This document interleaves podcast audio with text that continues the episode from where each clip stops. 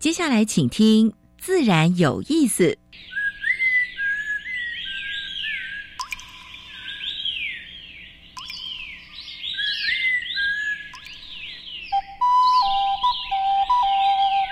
大自然是最能启发人心、最迷人的教室。透过鸟语、虫鸣，顺着山峰、水流，教给我们自然万物的盎然趣味与生命智慧。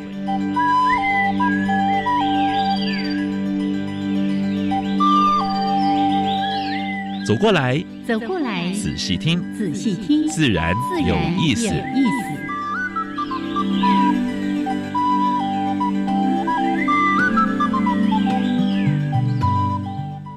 Hello，亲爱的听众朋友们，大家好，欢迎收听教育电台，自然有意思。我是杨平是，我是子豪的杨老师。嗯，我们现在要戴口罩，开始在播音室里面了，因为现在疫情哇，最近是越来越越麻烦啊。每天虽然是轻症，但是呢，哎，每天看那个数字，就有点、有点、有点心有点。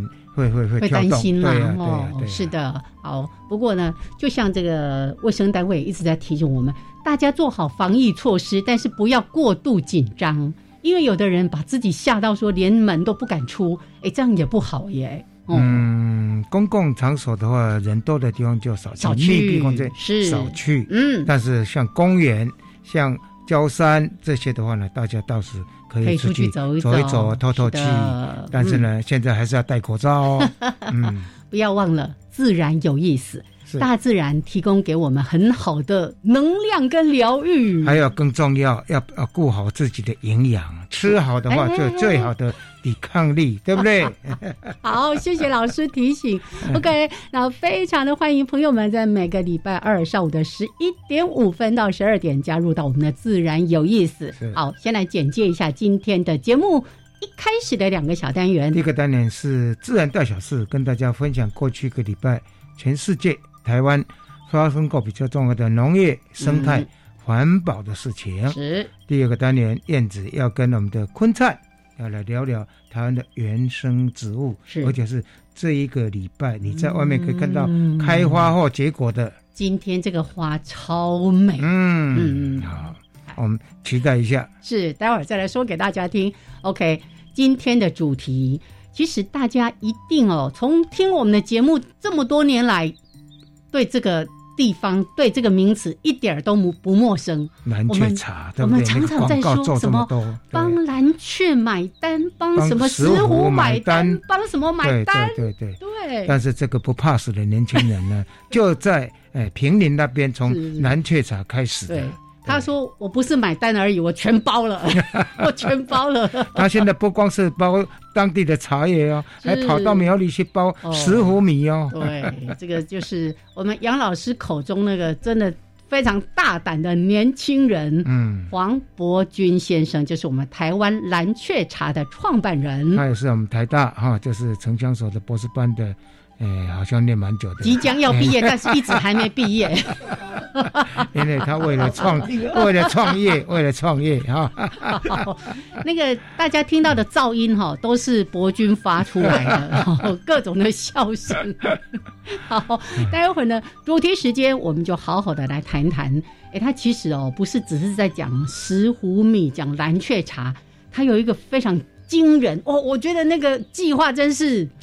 太庞大了，叫做流域收复。你看，他要把流域的里面所有，你不要用农药了，啊，那那个有机有那个有机肥可以了，但是呢，不要用那化学 了，化学肥料了。我我听过他的一个访问，然后他说了一句话，就说这个得哈，嗯，干那爱回回甘呐，就是茶不只要回甘，大自然也要回复哦。我觉得。感动啊！留意留意收复，等一下看看他怎么来收复这些留意，要不要什么革命，对不对？好，OK，待会儿主题时间再跟大家聊。先加入第一个小单元，自然大小事，风声、雨声、鸟鸣声，声声入耳。大事小事，自然是事事关心。自然嗯嗯事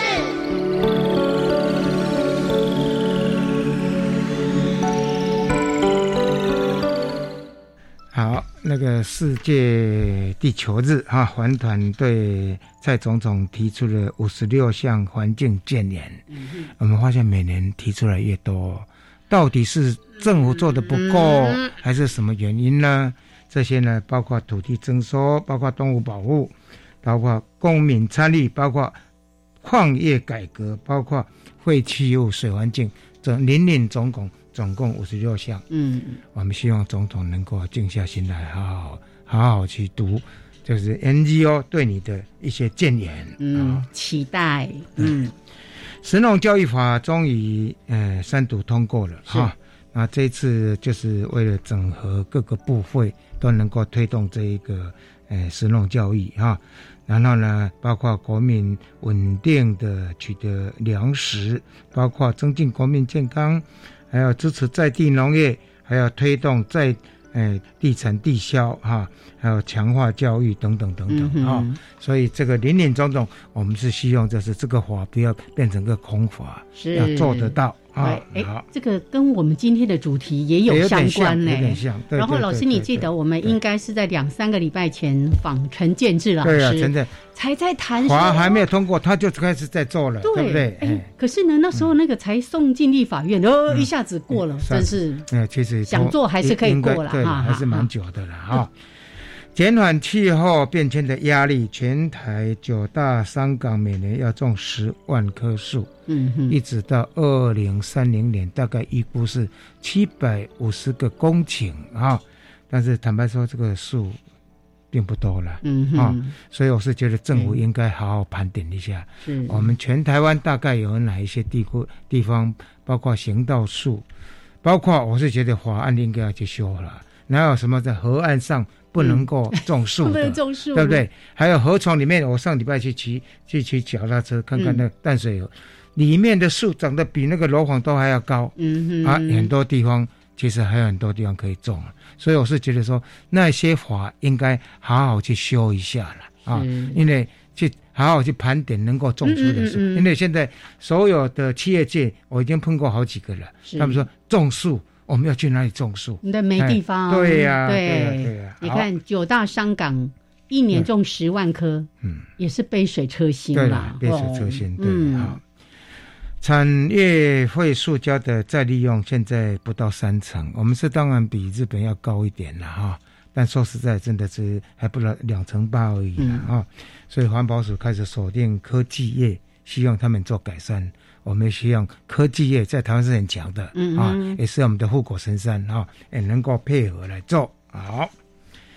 国发会通过资源循环利用计划，目标是二零二七年减少一点二五个亿的一次用的这种这种这种这种商品了哈。一次性的一次性的用品，就是好像一次性的那个呃那个那个那个饮料啦、食具之类的。但是我是觉得这个数字还是有点 有点低了，嗯，有点低了。还是要从那个源头减速。记得那个燕子常常在念的，随身呢就带好你的保温杯，或者是那个随行杯，然后带自己的筷子、汤匙，无形中你就可以减到很多的垃圾，做落实环保跟生态啊。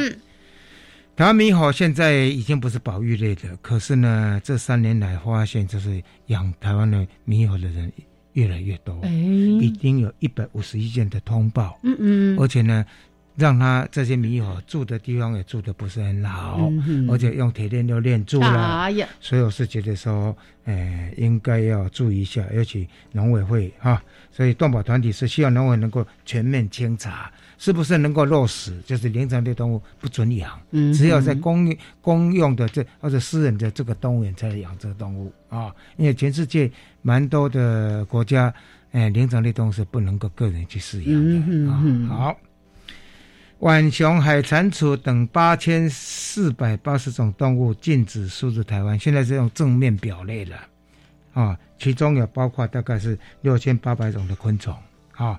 还有一种哺乳类，还有鸟类两百五十种，爬虫类一零六零种哦。我想这个如果做进出口的这些人的话，可能要去注意这个名单啊。我们不希望把这些呃不该不该饲养动物的引进到台湾来。是，像那个海蟾蜍，哇，好大一只。对，它如果一旦在台湾的野外真的扩展出去的话，台湾的蛙类就全部嘎嘎嘎嘎。还有我们的黑矿蟾蜍，我们的嗯，对对对，一些蟾蜍可能会被竞争掉哈。嗯。好，最后再跟大家分享，就是说蛋荒啊。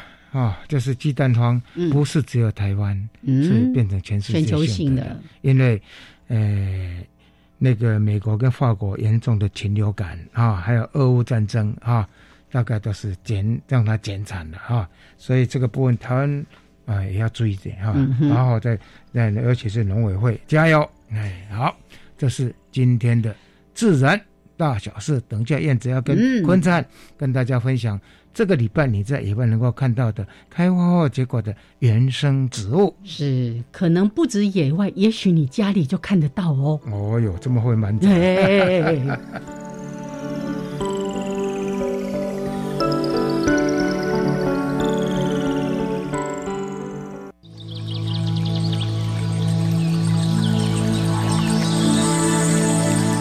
别的地方找不到。别的地方看不到，别的地方听不到。台湾飞鸟。台湾飞鸟。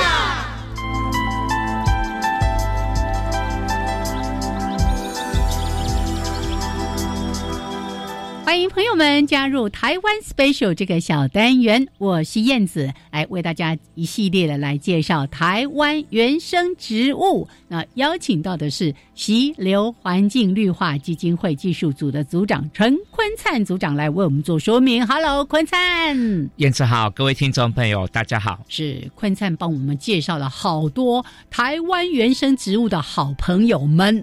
来，今天呢要跟大家介绍的，哇，这是过年前很多人很喜欢去买这种兰花类石斛兰，对不对？对，石斛兰是一个非常大的家族，家族，对，它是兰花界可能算第三大属哦，啊，原生种就超过一千种。原生种就超过一千种，对，很可怕的数量。对它从整个这个亚洲，它分布的核心是亚洲哈。是。那有热带的，当然就是东南亚的哈啊，往北就一直到日本、韩国。嗯。好，那往东了哈，往东到澳洲，啊，往西就差不多是印度左右哈。所以是分布广，就会有很多不同的形态哈。真的。对习性，嗯，所以。是差异非常大的兰花，OK，所以园艺界哈常常，比如说我们逛兰花展哈之类的哈，有时候在兰花会分组展览哈比赛，所以看到石斛兰的时候，常常就有人疑问：这干西啊，这也是石斛兰，为什么长得完全不一样？花朵不一样就算了，连植株形状都有很大的差异哈，所以是很值得玩味的东西啦。是，那台湾也有好几种原生种哈，比如说今天要介绍的白花石斛，也叫白石斛，嗯，那还有新竹石斛，嗯，好，那个蓝雨的红头石斛，红头蓝啊，或是说金草石斛，哦，那个是我们原住民很重要的兰花。这样听起来，光石斛兰就可以来做一系列 台湾原生植物，台湾原生兰。哎，对，那其中啦，哈，可能是这个白花石斛是大家比较容易见到的。是，虽然它分布在中海拔，可是像我们的南横啊、中横啊、北横啊这些道路哈，路边的树上就有。好。其实以前啦，以前大家知道这个，大家喜欢种花，对自然生态保育的观念没有这么好的时候，这种有点观赏性的东西，只要手够得到，可能会不见。对对，不行不行，打叉叉啊！现在现在倒不错，大家都很有保育观念了，所以这种情形会比较少。那就会更容易发现这些道路的路边，真的像在这个时候开花期，它会一直开到初夏。嗯，那就会看到。树上很多分出来好像小细枝的东西，上面点点朵朵兰花在上面啊。所以呢，你就想说，哎，我就这样走路过去，我真的是看到了兰花吗？哎，有人形容它很像仙女，很有灵气。嗯嗯，那我觉得哈，好好保护它们。因为这个花市都有卖，嗯，因为它是一个算台湾原生兰里面观赏价值还不错的，是，所以会有兰园他们用园艺的繁殖方式哈生产卖给你，而且他们都是选选花比较漂亮的，所以不要再去摘野外的。哦。昆灿一句名言就是偷采的种不好，或者种不活。我跟大家说，我在网络上面去搜这个资料，白花石斛，你知道出现的都是什么？那个购物网站呐，没错。对，哎，购物网站呢？购物网站不是都卖一些日用品、吃的什么吗？我竟然看到一堆都在卖白花石斛。对，其实这是一个很好的现象哈，就是说园艺技术可以解决的事情。自然就是会推展开来，那大家看到那么清秀的花，大家也会喜欢，而且又是台湾的东西，好种会开，那就不要再去野外冒着哎，不是生命危险，冒着被逮的危险。好，毕竟这个山林的资源哈，这个不要随意去采集或是破坏它。好，除了被逮的危险，我觉得你刚刚说的那个哎，生命的危险也有可能，因为看起来它比较是树栖。它并不是在那个落叶堆啊，那个腐殖质之间的那种兰花嘛，对不对？对，没错，它是在树上。那所以，如果我要在家里种，不能把它种在地上。如果说你庭院有树的话，哈，你可以直接绑在树上，模拟它的自然生态。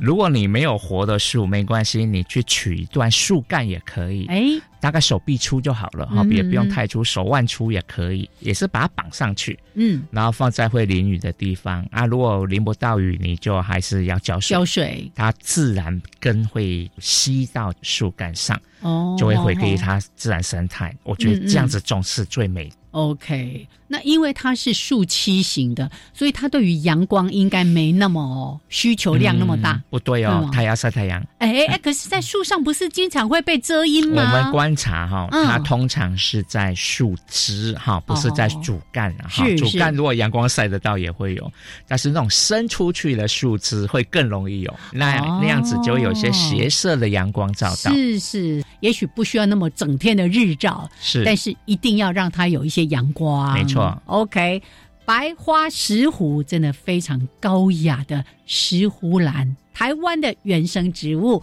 谢谢坤灿，谢谢，谢谢。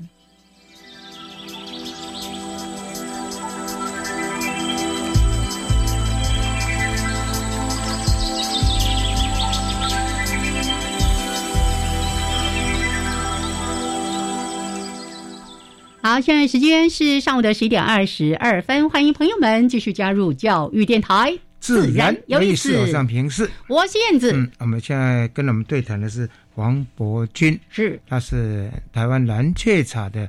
创办人对，也是刚刚说到那个非常大的计划——流域收复的这个负责人，来，伯君跟大家哈拉一下。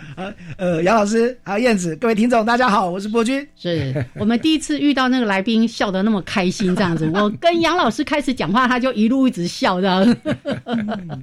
好，那真的非常的欢迎伯君。那就像我们刚才说的，不管是蓝雀茶或者是石斛米。都是我们在节目当中经常跟大家提到的，我们愿意为生态多付出一点，愿意为小农多做一些是啊，因为他们在所推动的都是没无农药，而且呢是有机的。坦白讲，哎，对消费者来讲这是小众的，没错。但是呢，也是通常我们要花。高一点点的钱才能够买到这些东西，顾健康又顾土地。好，我们都只有付出一点点，这个人付出很多。因为 让他说，哎，不过杨老师第一个都会问说，哎。哎，那个伯君他为什么会想要去做这件事情？哈，这个是一条不归路呢。哦，来，是啊，是。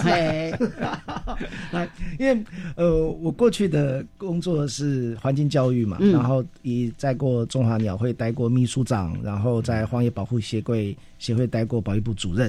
那那个时候我们常常带消费者上山，嗯，然后消费者到农地的时候，哦，那就农家觉得好开心，觉得这件事情很很很有意义。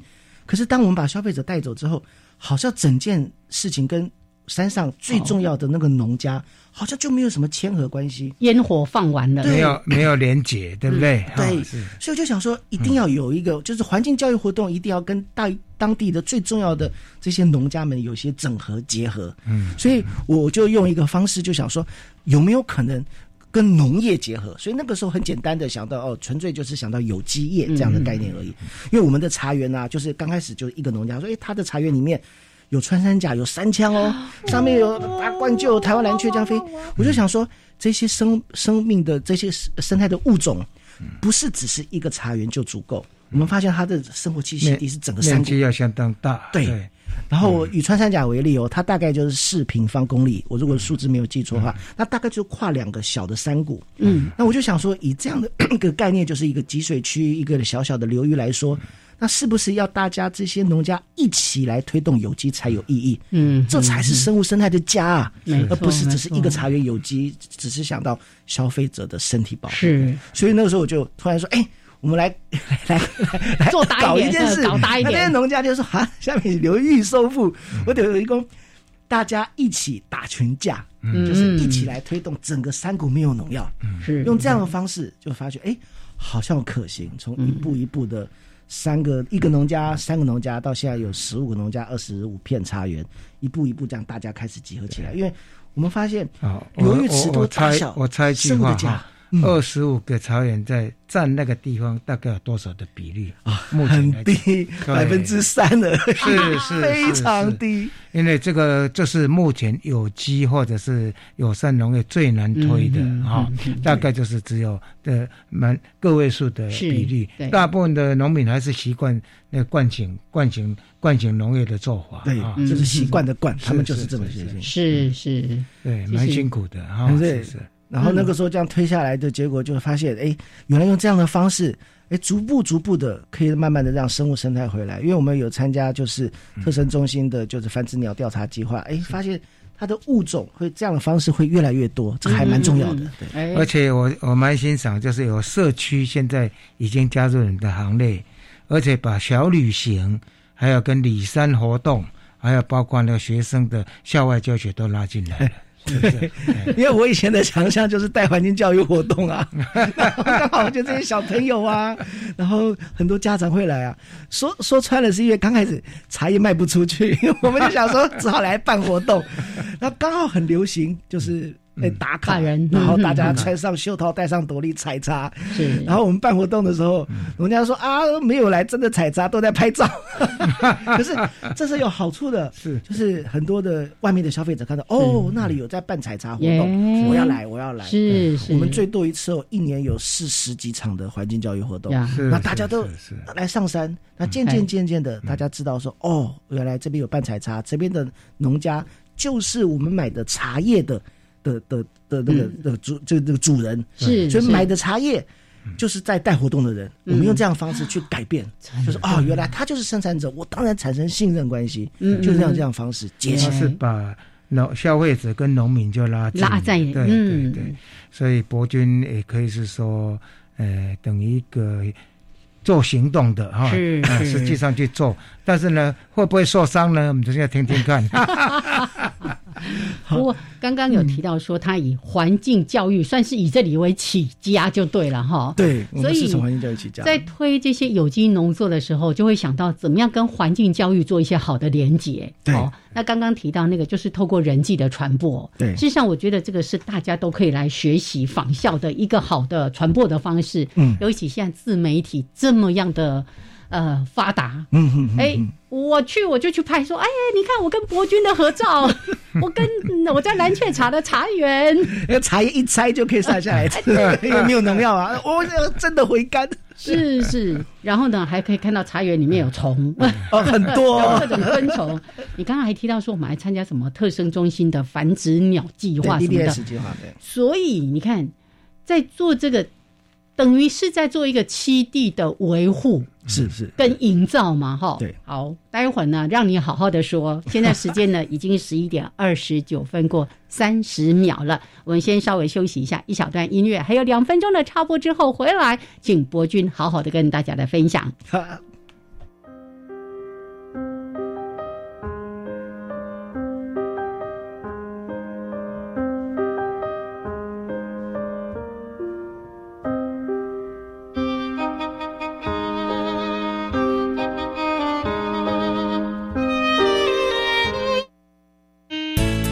是国教协作向前行的节目主持人谢若楠。当我们期待孩子改变的同时，也期待教师的教学方法可以跟着改变，家长的观念也可以一起改变。每周三晚上六点零五分，邀请大家认识自发互动共好的十二年国教新课纲，一起听见台湾教育的改变，就在国教协作向前行。我们今天要去游泳池玩水，知道要注意什么吗？要选有救生设备的地方。如果有人溺水，不可以跳下去救人，要赶快报警。然后看看身边有没有木棍、绳子或救生圈，把溺水的人拉上来。哇，真聪明！那万一自己溺水呢？要保持冷静，举手呼救，然后用脚踩水或找漂浮的东西等待救援。夏天戏水，安全第一。以上广告由教育部体育署提供。警方昨天破获一处制毒工厂。儿子，你看，许多毒品借由零食、饮料、香烟来伪装，真是防不胜防。之前破获毒品咖啡包工厂，还有查获大麻、笑气等，这些都会害人上瘾啊。对啊，其中混合多种毒品做成的咖啡包，成分不明，致死率更高。这些学校宣导都有提醒哦。那你一定要注意啊。妈，不用担心，我会保护好自己的啦。反毒新时代，幸福下一代。以上广告是由法务部提供。Java Java, Amapolat, Jakun Kemasikas di Jakurabu Gulele。大家好，我是来自台东的胡代明，这里是教育电台。那罗哇那咿呀那呀哦哎呀，那是你呀鲁玛的呀恩哦，朋友们就爱教育电台。好，现在时间是上午的十一点三十二分，欢迎朋友们继续加入教育电台，自然有意思。我是平视，我是燕子。现在跟我们对谈的是台大博士班的学生啊，哎，黄伯君啊，他现在谈蓝雀茶的事情，是台湾蓝雀茶的创办人，是也是我们刚才讲到一个。吓死人的大计划，流域收复到底要说？我想现在有两个流域，以后可能还会更多。已经有第三个，对，已经有第三个找我们，大家来讲。不过还是从蓝雀茶这里开始，因为我们其实刚刚连在音乐当中，我们都在谈，你要去说服做惯性农法的人去改做，很困难。从对减少农药、化肥等等的。很多人第一句话就跟你说：“那五颗零怎么可能？”对对，嗯嗯嗯。那我觉得我们很大的关键点叫做社区参与式定价。哦，那当然，这个从流域收复到社区参与式定价，因为这都是我的博士论文。嗯嗯。那时候我的老师也说：“哦呦，你竟然把它实践出来！”社区参与式定价的概念就是我们在。开始种之前哦，大家是坐下来，嗯，所以农家就会开玩笑讲，不是开玩笑，是真的讲说，哦，我今年要嫁女儿，我今年儿子读大学，那这样情况下，收查价格怎么样才是合理的？我们透过这样的方式去讨论说，哦，要收到这样的高，我就说不行不行，找到那么高的话，我很辛苦，就卖不出去，降低一点点。嗯，后来定出一个价格之后，说好，可是这些农家要一起变成品牌。是，你们要在脸书要露出来呀。定价的过程中的话，是有跟这些农家、农家去沟通。对，沟通之后呢，啊，他会不会偷偷去卖？啊，这个就是有发生在有些真的出现这个问题，就是我们说它价格高嘛，是很多农家想进来，甚至会有出现不好的情况，是农家塞就是不好的不好的茶进来。那还好，我们有一系列的机制去讨论，要检验什么吧？因为我们有跟农家讲。我们今天虽然是大家一起来把品牌打出去，可是我们要对消费者负责。对，以例如石斛米那个时候来说，我们那个时候才曾经就发现，就是说外面的村落用我们的名字在卖，嗯，对有这个情况，就说哎不行不行，我们的十户米很强调的是田区一定要有被呃侦测到有十户，就红外线摄摄像机，然后有带入环境教育、环境监测，所以它会散布着固定农家不混堆不混米。用这样的方式去教强调农家才是真正的守护者。对，因为因为现在也有蛮多代耕的哈。对。啊，我在这边代耕，在另另外一个地方代耕，也许在十亩范围里面，它是跟你们符合你们的标准，在外面的恐怕不一定。对，啊，这个中间如果混的话就很麻烦。就你现在直接从蓝雀茶跳到石斛米就对了，这整个概念都叫一样，都一样。其实茶一样啊，他如果说不从那个就是惯性的拿过来混，因为价格差很多啊，对不对？因为关键是价格，就农家愿意转做，是因为我们把价格拉到一定的高度，对农家才说啊，那。我觉得这个才是它符合不要农药、不要化肥，是这么辛苦的耕作模式。不过各位朋友，大家必须要了解哈，光这个打品牌这个过程中是要花很多钱。你看很多很多广告商在为什么在电视上为什么会一直拉广告？那广告费是很贵的。是，所以博君是在做这种哎有点傻瓜的事情了，就是从没有钱一开始到没到现在。呃，那个花出的心思精神是蛮吓人。等一下讲，他大概眼泪要掉出来。因为蓝翠茶的时候，他整个收的时候呢，哎，本来是要收给盘商的，对，结果盘商绕跑，对不对？就是 就是我们一开始的时候，几个农家在做嘛，哎，结果有一个盘商因为看到有电视来报道到这样子，然后他说：“哎，你们做的很有意义，想要订八百斤的茶叶。”是，那他。还很认真跟我们农家还开会，他说：“哦，你们做的很棒，等等。”可是谈到价格的时候，核心事实上是价格。是是，他就说：“啊，你价格太高了。”可是我就说：“啊，我这时候就很应景啊，就说价格才是关键啊，要愿意有把价格拉高，农家才愿意转做，这是核心啊，就不能说台北的人、都市的人想要环境保护，可是山上的农家却却没有享受到该有的水准。嗯嗯嗯，我就很应景呀。结果谈了几次下来，他就。人间蒸发 就不谈，那我赶快去问我律师的学长，在做律师，他说哦没问题啊，意思表示达成，应该可以要回来。我说好好太棒了，那要多少钱？他说大概三到五年吧。我一听昏倒，我说哦那完蛋，所以茶叶变成年茶了。我就赶快因为那个时候就是刚好博士班二年级，就用学生创业贷款、学生贷款去贷款了，就几百万。因为那个时候买了八百斤是，就把那八百他订了八百斤茶叶买下来，所以我们的团队名字叫八百斤。可是我把那个斤啊。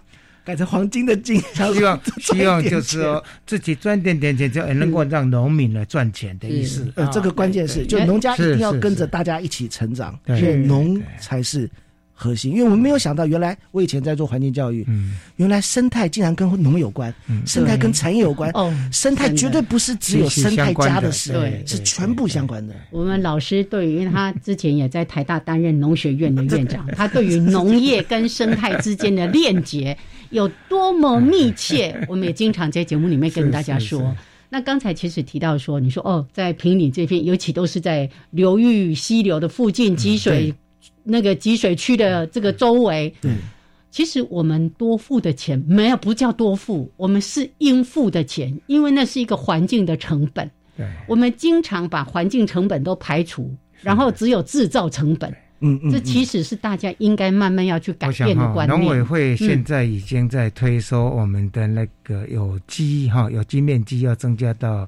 呃，五 percent、三 percent 哈，但是那不能口号。我是觉得说，应该是从流域上游的那个地方先来做起，先来做辅导，那个成绩、那个成效就会出来。对，因为在平地有时候要做，你真的还很难对，为什么呢？这一块田跟那块很接近，但是在山区，而且面积也不大。你说在猫空好了，或者是在平林好了，或者在十五米那个区域，其实面积都不大，应该是大力。focus 放在这边，我有机的这边有成效，让它增长的面积，你看，假设百分之三，能够每年增加到百分之十或者多少，哦，那就那就很厉害了。那个学博君这样子一起打群架就对了，打群架？很重要，不能让小农就单一面对商场，是。那个压力会太大，对对对，太大。对，而且你刚才提到一个很重要的关键，叫做社区参与式定价，就是农民参与定价，对不对？可是我觉得不只是。经济的诱因，还有一个就是荣誉感的部分。对，嗯，对，就是我们的和流域收复的时候，我们在运作的时候，我们会有一个一个核心的工作方，叫做 PPGIS。那当然是比较核心，我很快提一下，PP 这两个字叫做公众参与，就是 Popular Participatory。嗯，公众参与的模式，透过这样的模式做什么呢？农家在某一个客厅，就是另外一个农家的客厅，大家聚在一起有同一个集水区，大家看着打在墙壁上的图，就是我们的就很熟悉的 Google Map 地图，就是地图。是。啊，你家在那，我家在那，哦，原来你的茶园在我的茶园的上面，对，知道位置之后，发现哦，这个小的积水区相关的对。有这么大的息息相关性，以及很关键的，大家都是亲戚，大家都是远亲近邻。对对，就是说，哎，剩下你里面两个有农药，其他的三个没有农药了。没有，对。大家用荣誉感的方式说啊，你要不要一起来说服这里，就一起来成就这里没有农药、没有化肥？那我们的角色就很开玩笑，说哦，讨人厌的黄伯君会出来 看他的工作日志，检验他的农药。可是关键点，我们在推动的是那些有农药的人。进来变成没有农药，嗯，所以很多企业跟我们买茶的时候，如果他们要买有机茶，我说哦，那没关系，要买有机茶可以去别的地方买。可是如果想要参与这样的社会运动，是是，买的茶是刚刚转做的茶，嗯，就是转型，这个企业进来，对，他愿意从有农药变到没有农药，变到有机，申请有机哦，嗯嗯嗯，变贵一点。因为农家看得到是哪个企业支持，是是。可是这个时候是大家一起成就整个集水区没有农药。对你这边是动态的。对你也有提到企业投入的部分哈。现在到底有多少家的企业参与这个？我们总共现在有五十二家企业来参与了，我觉得是非常的庆幸，蛮不错的，蛮不错。那，这个企业就是等于。有你统一供货就对了。对他们不只是供货，还做三件事：企业插牌，会不会有个木牌很漂亮？插牌对，然后员工可以来做 working holiday 工作假期。你看这个叫社会企业，这这社会服务就是社社企，就是企业的回馈。对对对，就企业社会责任。社会责任。然后产出变成这个员工的伴手礼。是曾经就有银行跟我们七做嘛，那七做我们还打共同品牌某某某银行。是台湾篮球场，他送给他们的客户，客户。那些客户会知道我们，然后又打电话来说，哎，我也是另外一家企业，他想要来去做，哦，太好了，用这样的方式一步一步扩散出去。哦，所以现在五十几家企业 involved，事实上是误打误撞，是 是，这是误打误撞。这个不是误打误撞，这是非常辛苦的过程，是很有理念、很有策略的，也是感动人的，对不对？嗯嗯嗯，那这个。呃，我比较更感动的是，他连农民都拉进来一起做定价啊，这个很关键，非常关键。嗯嗯嗯，他们会觉得他们的辛苦有被看到。嗯，对，就是我们以前那个时候所想象的，就是哦，大家来推动有机，比较强调的就是哦，只要你转做，我们买就好像就结束了。可是很核心的一件事情，不是只是量。嗯，是价格，因为我们一旦做有机，呃，没有农药、没有化肥，那个量马上先降低下来，农家就会担忧啊。对，他担忧的核心的问题点，就是因为价格太低。嗯，也透露出另外一件事情是，台湾的农业都是经常在做代工这样的概念。是，如果有一天这个品牌可以留在在地。嗯，那农家会因为有荣誉感，农家也知道这样的方式是在呼吁土地，消费者知道这个价格才是台湾的农业该有的水准，而不是一直在帮人做代工了。目前你除了这个之外，你我知道你有在推环境教育吧？对，有没有推推就是哎，我来换到做客，到茶农这家做客哦，他常常带消费者上上去。我们很特别哦，就是我们所有的活动。就一改过去的模式，因为我之前在属于就是环境教育荒野鸟会，我们一改一个模式，就是出来代课的一定要是农家，嗯，我们有一个训练课程，让农家来讲解自己的家乡，而且因为签约的关系。要求农家的客厅啊、制茶厂啊、年自己碾米的地方是可以打开的、开放的。所以，我们这几个农家呢，就训练有素。可是有些讲讲课，大家讲起来很生涩，就是还不想不好意思讲。可是我们就鼓励，我们想要让农家从一级产业变成三级产业。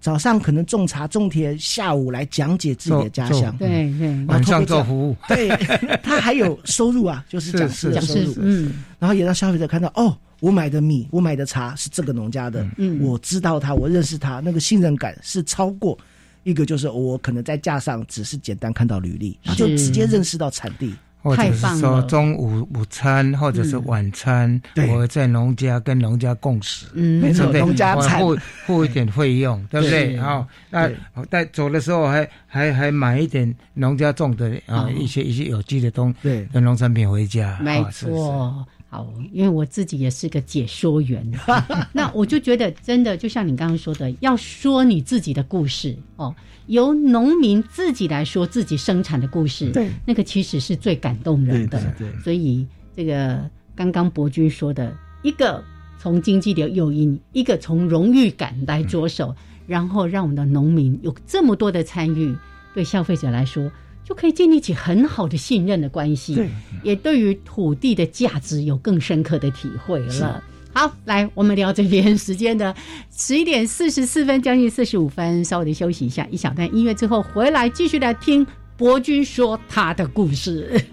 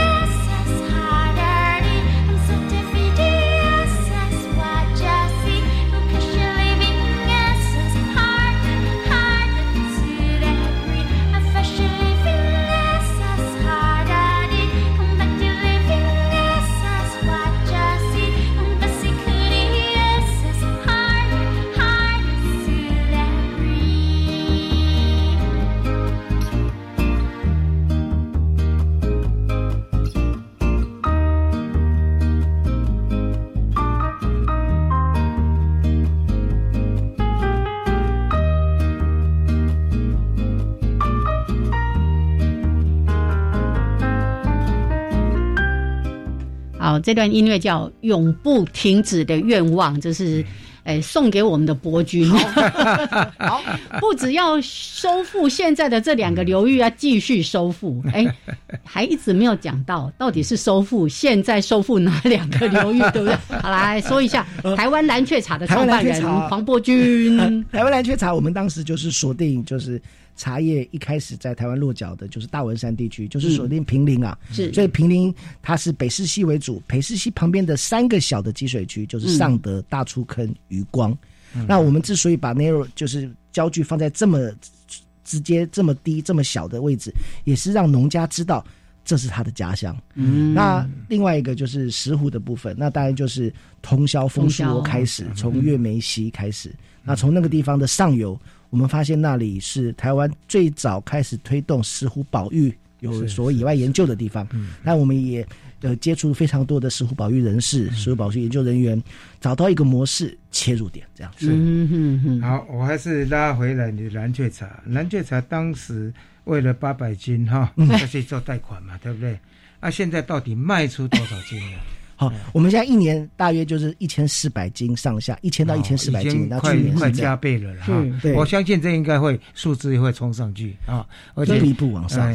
是因为农地就是转做的面积越来越增加，对转做面积，对对。听起来好像是这样，可是开始的那个辛苦程度是吓死人的。我还记得刚开始不敢拿薪水，嗯，然后没有办法把钱带回家里，甚至连吃饭的下一餐。我我记得还有一次是，嗯，要去看 呃去看个病吧，那发觉身上挤不出一百五十块，哎呦，挂号费，对，就觉得哦，怎么会搞成这样子？就觉得在干嘛？所以我要对你的、为你的太太呢，还有你的家人要。哎，表示非常尊敬啊！真的，因为他们陪你度过嗯创业的最辛苦的这个阶段啊。是，现在博君的公司呢已经有十位啊员工，所以非常不容易。这个就是大家愿意一起拼出来啦。大家就是，因为我们有发现。呃，强的团队很重要。嗯，所以从团队开始，不只是像过去我这环境教育背景出来嘛，然后开始要有商的人也商的伙伴，负责通路的伙伴，要负责产地的伙伴，就是要变成一个 team 是很重要的事，要不然根本没有办法面对商品市场。在这边我们也访问过蛮多社会企业的了哈，然后我们也读过蛮多的资料。一般呃青年创业成功的比例其实不不高，只有三到五 percent。但这个成员里面能够成功的，嗯。一定里面要理财的，或者是财务规划的。是我刚一来的时候，我就问伯君，伯君说不错，我们现在里面有一个会计，哎，台大会计所的，嗯，还有很强的营运长，对，营运长，是是是，建立起来。是，所以团队建立之后，就开始从蓝雀茶一直往外扩展。刚才说的蓝雀茶，当然是以北市西的三条支流。哎，这样你要一个一个农家都去拜访呢？你说一个山头走过一个山头这样子？是啊，我们是确实是。你可以出来选当地的立法员，没有没有。所以说我我当股长好了，那个一个山谷一个山谷的。你要出来选举，那当地人一定很害怕。嗯，好。然后从蓝雀茶开始，当然我们不敢说它站稳脚步了，可是。你希望说你的影响力是发挥的更大的，那石斛米石斛也是我们大家一直都在关注的，对，所以你也开始把石斛米呃这个相关的这个流域的领域，因为它虽然它是。不是什么溪流的这个生物，这这但是跟它的生长环境有关呐。因为生态保育学会啊，因为我以前当过理事长嘛哈，在当时收米刚刚开始的时候呢，我们也是认两块地，嗯，然后呢，把所有的的的全包了，对，包括收成，包括弄去那个碾米厂，碾米厂。不是那么容易，出来的话还要去捡那个碎米，还有里面是不是夹杂一些，台北是里面是骨，里面有没有一些石头什么之类的？对，所以那。个那个是非常费工的，到最后是包装成小包，然后呢，也是用也是用企业认养的方式，我们把它推出。那那个过程，因为我经历过，所以应该是非常辛苦的，非常辛苦。呃，二零一八一九年的时候，一开始跑起来，就是因为有一次就是有受邀参加，就石斛石斛保育协会，还有当地的表里生态保育生态自然协会的一个工作坊。嗯，那当然。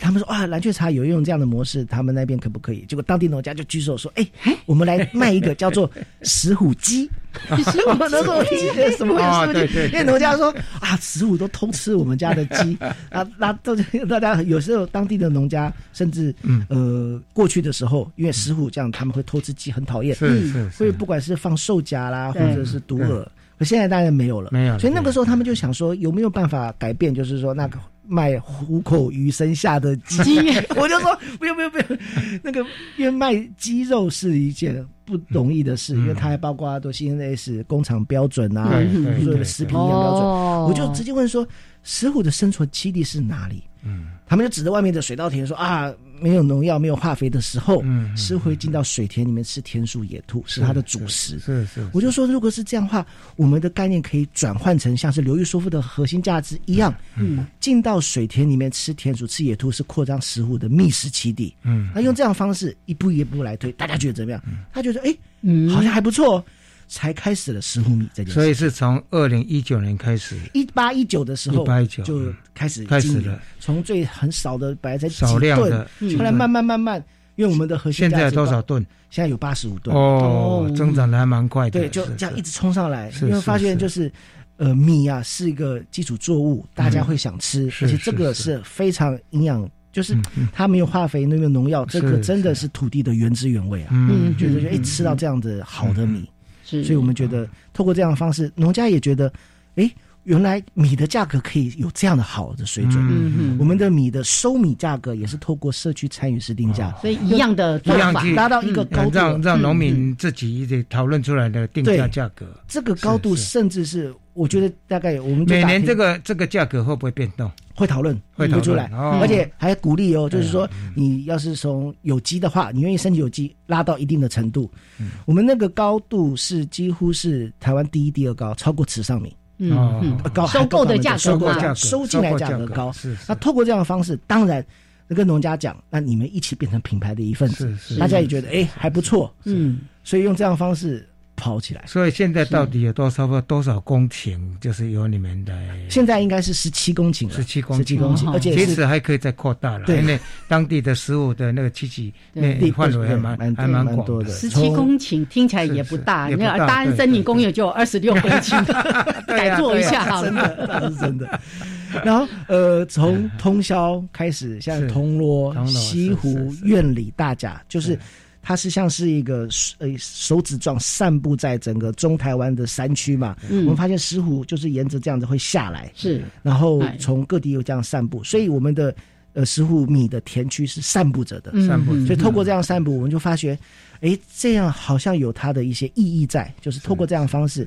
把石斛米石斛的栖栖息地开始慢慢慢慢的扩张。嗯，我补充一下，在石斛米的旁边还有一个默默在那边耕耘的李景宏。李景宏 他的田边米，他的田边米啊，是是是，呃，推的还不错，但是呢，因为田边栖息地毕竟还是比较小一点的哈，是也是做的很辛苦。对，但是我相信他也做的很快乐了哈。是，田边米算是走的起跑的很早的，比较早，对，但是知名度。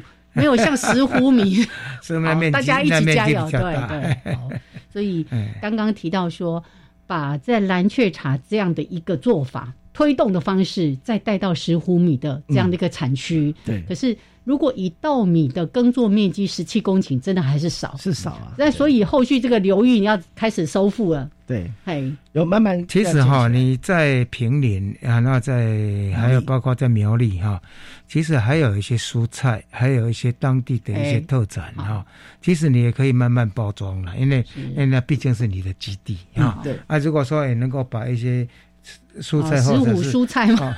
或或者是一些或一些当地的一些特产品哈，是。哎做行销，其实等于已我已经在做茶跟米了嘛，对不对？啊，没错，就是一步一步扩张，因为我们想觉得想我们想的概念就是建造出一个生态村的概念，但这个生态村不要太学术，农家听得懂的，就是木抓油啊，嗯，然后没有农药没有化肥，生物生态回来。啊，这样就就是一个，而且就是我们心目中的李三嘛，哈，就是能够把民众给拉进来，或者把学生也拉进来，哈，嗯，我在想这是非常好的一个教育，对不对？嗯嗯嗯，对。然后呃，就刚刚说到的，就是我们这样子有这么多的水田嘛。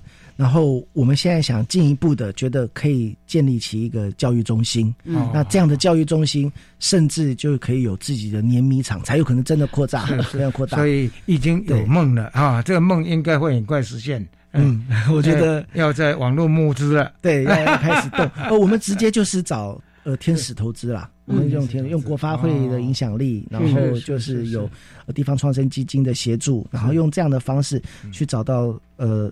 愿意投资这种所谓的好正面的影响力的投资的内容，对环境教育中心搭配的碾米厂，甚至是一种所谓的各地的农家的生态状况、栖息地状况。呃呃，环境的气候状况都可以集中在一起的一个一个教育中心，我们想把这样的方式推出来。环境中心，它也是生产基地，是，然后也是经营的基地，对，哎，蛮好的理念，多功能的。所以未来我相信不止只有蓝雀草跟石斛米了。还要包括什么什么茭白笋呐，还要包括什么什么？反正他要收复的是流域嘛，所有的产品通通慢慢，不过是慢慢一步一步，当然是要慢慢一步来。我也希望农委会能够听到这个这么好的 idea 哈，你们想做的，其实年轻人已经在山地已经开始开始在背后帮忙了啊。哦，那刚才提到说。让茶会回甘，让自然也可以被回复，然后农民也就是品牌，所以他也有这个荣誉感，一起来守护这个土地。我就很想要知道，你现在在这两河流域，这两个流域里面，到底目前的生态状况怎么样？经过我们这样的一个改变之后，好，嗯嗯。呃，我觉得生态状况它可能没有办法用这么快的，就是数字可以出来说哦，石虎增加了几只，是台湾。蓝雀的整个栖息地强调栖地保全有多少增加物种，但是我们看到了一件事，是一个所谓的影响力这件事情。嗯，所谓的影响力就是我们在推动蓝雀茶，现在已经有非常多的农家知道是说，原来透过这样的方式，生态可以变成品牌，关键的是它的价格可以拉高。嗯，因为大家可能会觉得。价格哦，怎么会宝玉要讲到铜臭味呢？哦，不是不是，是因为农家价格拉高之后，愿意人进来。那这个概念一样影响到了石虎。现在就是有非常多的茶农、水稻农家是想进来的。